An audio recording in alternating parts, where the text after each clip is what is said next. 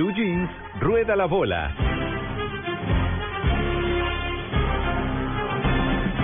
Bueno, 52, señor. Señora, arrancamos, eh, bueno, se encuentra bien y consciente. Un fuerte accidente tuvo Alonso en Montblanc.